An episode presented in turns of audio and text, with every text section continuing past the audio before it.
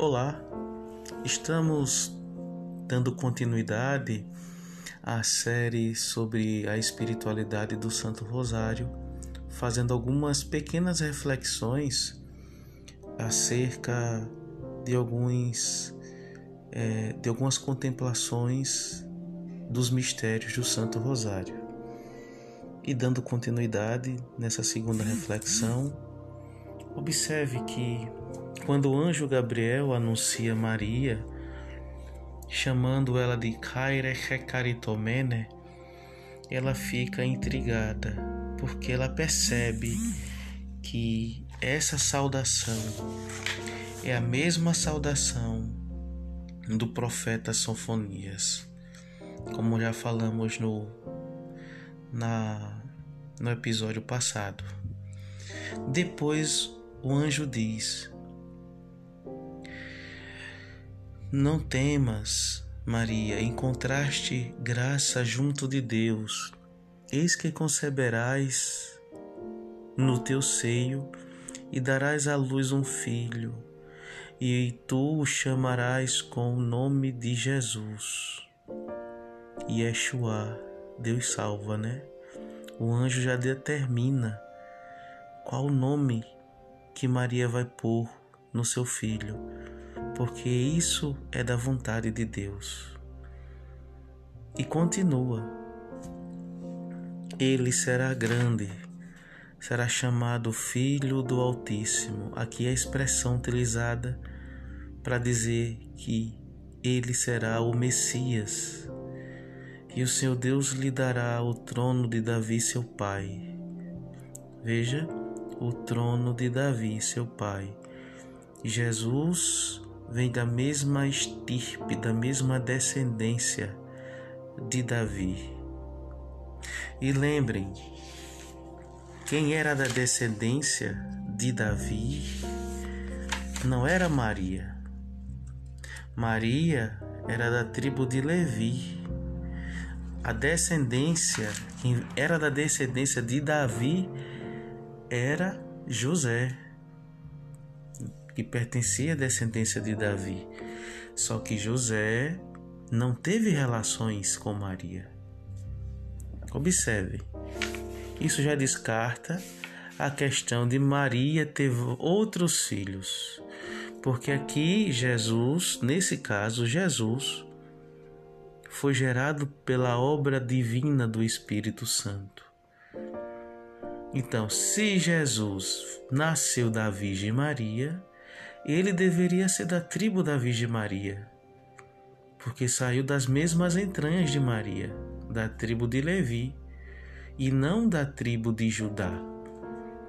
Mas aqui, observem, Deus é fiel ao seu povo no Antigo Testamento, por várias vezes vamos ouvir e ver que o Messias virá da casa de Davi, da tribo de Judá, o leão da tribo de Judá. Então, observe: Jesus pertence à tribo de Judá, não da tribo de Levi. E vamos seguindo ainda. Ele reinará na casa de Jacó para sempre, e seu reinado não terá fim. Maria, porém, disse ao anjo: Como é que vai ser isso, se eu não conheço homem algum? Ou seja, como é que eu vou ser mãe de uma criança? Nós vimos isso ontem já, né? Uma parte.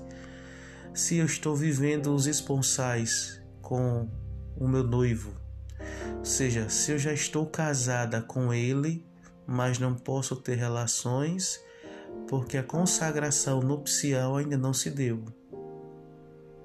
E outra coisa, imagine eu grávida, sem ter contato com José, o que, que vai ser?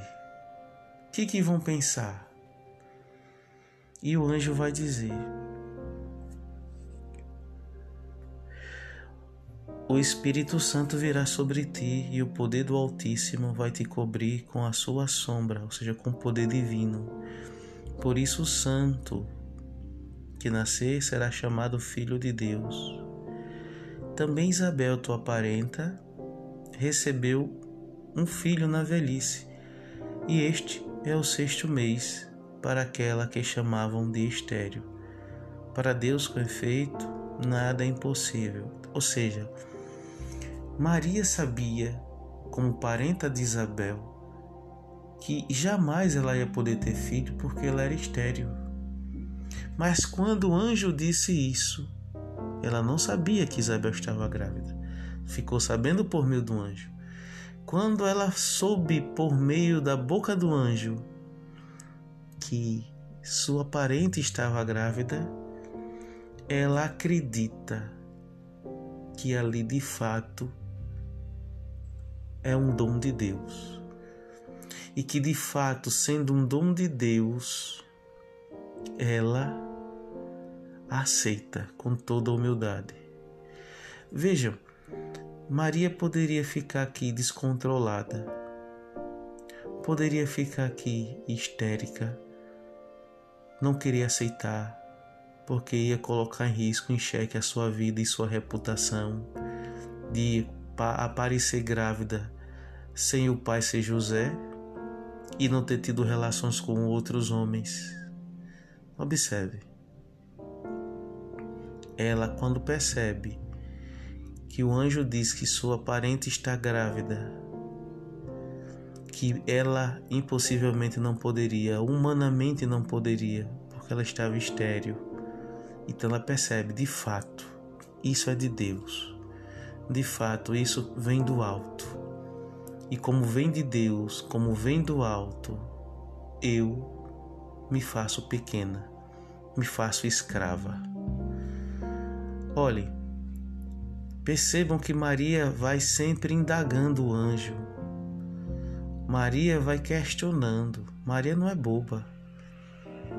Maria é muito jovenzinha, mas não é boba. Maria questiona o porquê. Como?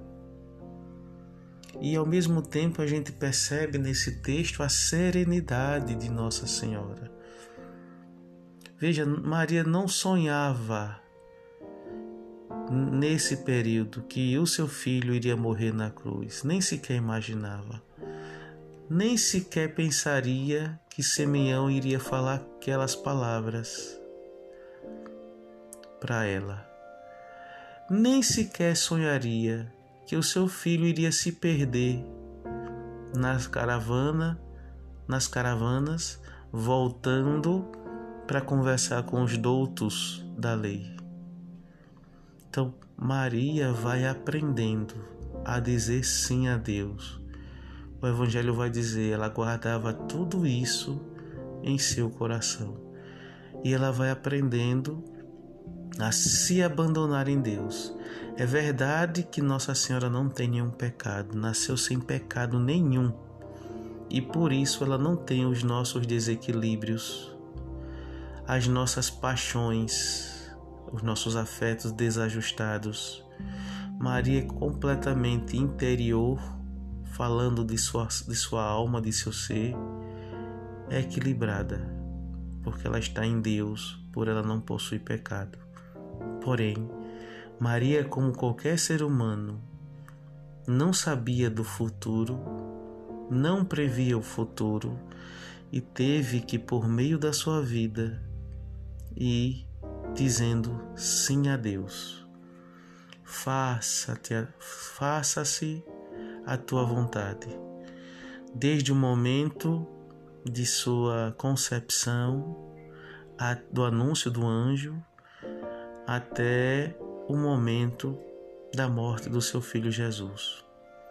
Então repare, Maria também não sabia que esse sim dela iria ser o sim que salvaria cada um de nós. Eva disse não a Deus, e com esse não, de forma egoísta, sem perceber, se fechou para Deus, e se fechando para Deus, privou toda a humanidade da salvação. Maria, a nova Eva, disse sim a Deus, com sua humildade, sem egoísmo e com esse seu sim, Maria nos libertou nos deu acesso aos céus, nos deu acesso ao seu Filho Jesus.